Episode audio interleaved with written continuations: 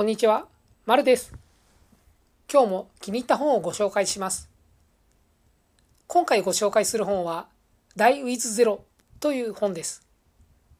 副題は、人生が豊かになりすぎる究極のルールとなっています。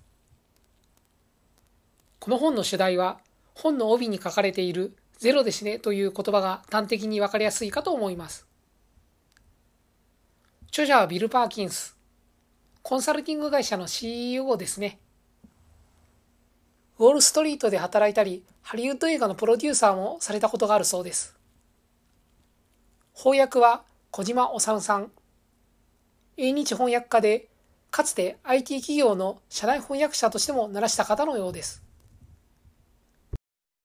さて、こちらの本は、どんな風に生きるか、時間とお金をいつどこに投資するかということについて語られています。普段意識しないと私たちは時間とお金をどのように使うかについて十分には考えていません。なんとなく惰性で買ってるコーヒー、なんとなくいつもと同じテレビや YouTube を見る。気がついたらかなりの時間が経っているのにあまりお金は貯まっておらず特に思い出に残る出来事もしないまま1年が経過してしまったりする。そういった方にうってつけの本です。時は金なりということわざは有名かと思います。これはアメリカの政治家ベンジャミン・フランクリンの言葉 Time is money の日本語訳です。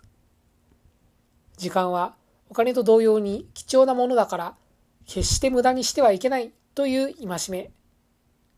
ただし本質は Time is all だと思っています。お金は後からでも稼げるけれど、時間は一度過ぎたら同じ時が二度と帰ってこない。ならどうすればいいのか？この本ではお金のために人生を犠牲にすべきではない。仕事や物質の奴隷になってはいけないと呼びかけています。物よりことにお金を使いましょう。また、物は貯めても有効に使い切らないと意味がありません。ロールプレイングゲームで言うなら、最終決戦になっても結局最後まで使わない最上級の回復アイテム。そこで使わないでいつ使うの？という経験をされた方、いらっしゃると思います。あれと同じ感覚です。人生で一番大切な仕事は思い出作りです。去年、ここ3年を振り返ってみてください。ここで3つ思い出に残っていることを挙げてみてください。その思い出がどのようなものであっても、普段の仕事でどのように働いているとか、通勤電車の一コマなどは上がらないはずです。おそらくは友達との旅行や家族との何気ない時間など楽しい思い出が挙げられるのではないでしょうか。いうことであれば、この本で語られている通り、最大限の楽しみを得るために、最大限の思い出を作るために、最善のお金の使い方は何か。これが重要なこととなってくると思います。本のタイトルになっているゼロで死ぬの部分についてもう少しお話しすると、お金を貯めすぎたまま最後の時を迎えると、その時のお金の余剰分が全て無駄働きになるというところがポイントです。まあ、遺族云々はもちろんあると思いますが、仮に最後の時を迎えた時点の手持ちのお金があなたの年収2年分だったとしましょう。その2年分の時間、仮に働かずに友達と家族との思い出に使えば、より豊かな人生を味わっていたはずです。お金はもちろんあの世には持っていけません。適度に使わないと意味がないです。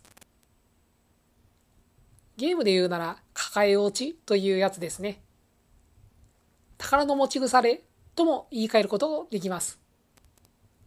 ぜひこれらの言葉も検索してみてください。もちろん、その時までに手持ちのお金が足りなくなっては本末転倒ですが、この本ではそのことについても触れています。ただ、老後は思ったほどお金を使わなそうです。これは私たちの祖父母を見ればおのずと想像できるかと思います。お金、健康、時間のバランスが人生の満足度を高めます。時間が足りない、またはお金の生きた使い方ができているかわからないという方は、ぜひこの本を一度読んでみていただければと思います。こちらの本は260ページ程度です。目次だけでも良いので、さらっと見てほしいところです。なお、初版は2020年の9月ですね。ニューヨークタイムズ紙でも紹介されたり、ベストセラー1位を取ったこともあるようで、未だに本屋さんで見かけたりします。ダイオイズゼロで検索すれば、ネットショップ販売も見つかりますので、良ければご覧いただければと思います。それでは今回はこの辺で、また次回の本紹介でお会いしましょう。ご清聴いただきありがとうございました。